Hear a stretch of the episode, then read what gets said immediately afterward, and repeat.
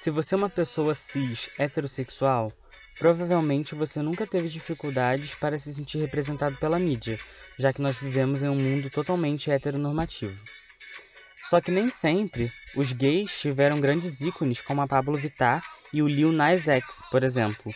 Antes, a única coisa que nós tínhamos eram as divas pop, mulheres maravilhosas que sempre serviram conceito, coesão e aclamação.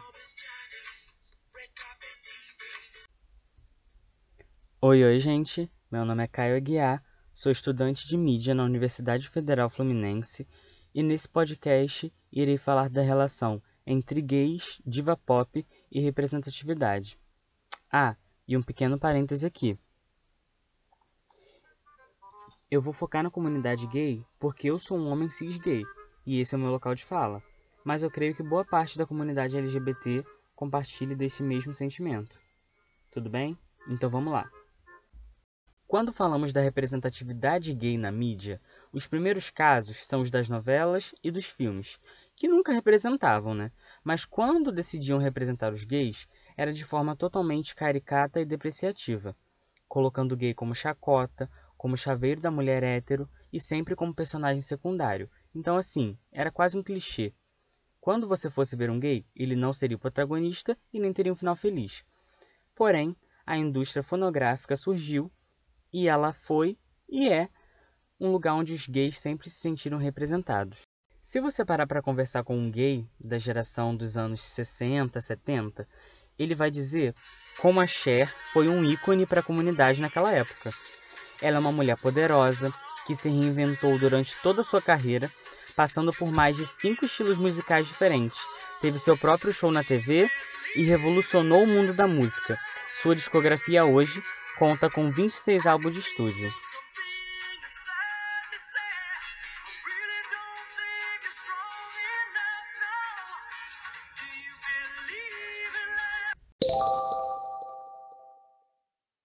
Na década de 80, surgiu nos Estados Unidos uma grande onda de preconceito e desconhecimento sobre o HIV.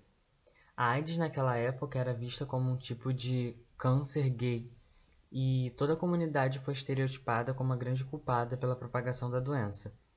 E em meio a todo esse caos, a rainha do pop, Madonna, em meio ao seu grande sucesso, foi uma das celebridades mais ativistas contra o preconceito aos LGBTs da época.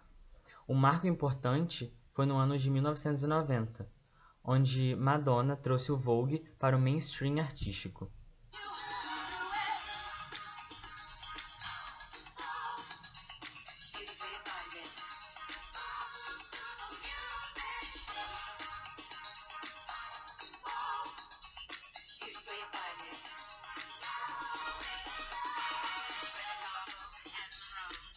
Até então, Vogue era apenas um estilo de dança marginalizado e próprio da cena negra e gay, com o intuito de dar destaque para a classe e provocar insistentes discussões sobre a homofobia.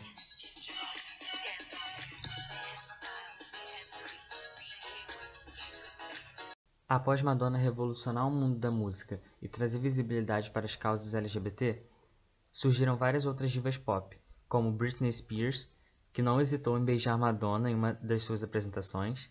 Também surgiu a Katy Perry, que explodiu o mundo inteiro cantando I Kissed a Girl and I Like It, que significa eu beijei uma garota e eu gostei. Em 2011 surgiu a minha diva com um hino perfeito, Born This Way. Sim, eu tô falando da Lady Gaga, que sempre apoiou a comunidade e ela mesma disse em uma entrevista que a inspiração dela é Deus e os gays. Então, assim, um ícone, né?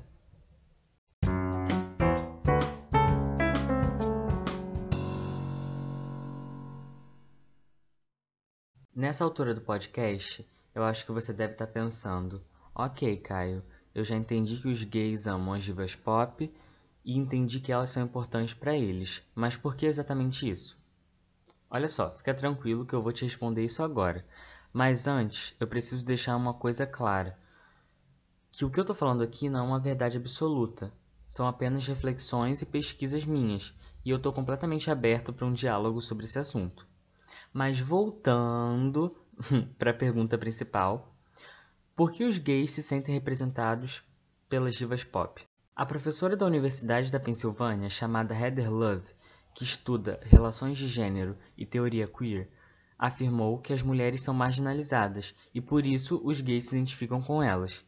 Ou seja, as divas pop representam um grupo de mulheres oprimidas que estão tentando ganhar seu espaço na indústria, tendo que lutar contra o machismo, sexismo e racismo. Por isso, elas recebem apoio dos gays que também são ignorados pelos padrões da sociedade, que são masculinos e heteronormativos. Assim, eu particularmente amo as divas pop pelo simples fato delas serem mulheres extremamente fodas e que estão lutando pelo seu lugar na sociedade, assim como nós, gays. Mas essa luta, ela está sendo feita da melhor forma possível, com muita maquiagem, com performances dignas de prêmios, com roupas que eu daria minha vida para ter e com muito amor. E se tratando de gays, muito brilho também. Enfim, gente, chegamos ao fim de mais um Caio Cast. Espero que tenham gostado e até o próximo episódio. E um beijo especial a todos os LGBTs. Amo vocês, povo animado!